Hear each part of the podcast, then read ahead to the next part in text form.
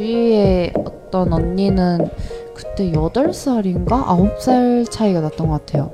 음, 그러면은 괜찮은 네. 것 같아요. 네, 남자가 그때 직장인이고 네. 언니는 학생이어서 그래도 조금 남자가 이렇게 많이 음, 뭐막 먹을 것도 많이 사주고 뭐 드라이브 시켜주고 막 데이트 비용도 많이 내주고 그런 게 있더라고. 그래서 그러면은 그 막 중국에서도 나이가 좀 많은 사람이 뭐 데이트하거나 할 때 돈 좀 막 많이 내고 이런 게 있어요?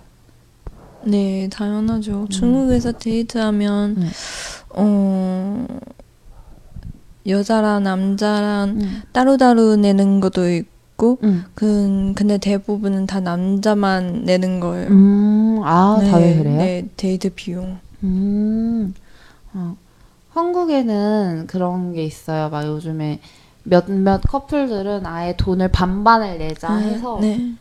데이트 통장이란 걸 만들어요. 아. 들어본 적 있어요? 네. 네, 데이트 통장은 그 한 통장에 이제 여자랑 남자가 돈을 얼마씩 넣어서 한 달에 이렇게 같이 쓰는 거잖아요. 嗯就是韩国的情侣最近会就是去办一个 约会账户，然后就是男生跟女生就是会在里边放一定数量，就是相同的钱，然后就是出去如果约会或者什么其他的需要用钱的地方的话，就会从这个共同的账户里边去花钱，就是不会说，呃，就不会说发生那种就是只有一方就是买单的那种感那种事情。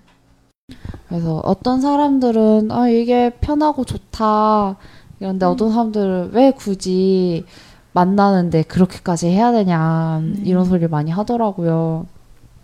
효율 씨는 그 데이트 통장 어떻게 생각해요? 저는 약간 좋다고 생각해요. 음, 왜냐면 그 그냥 사 사귀는 사이인데 그 물론 우리 지금 학생이어서 지금 음. 쓰는 돈은 다 집에 보, 주는 돈이고 음, 음 만약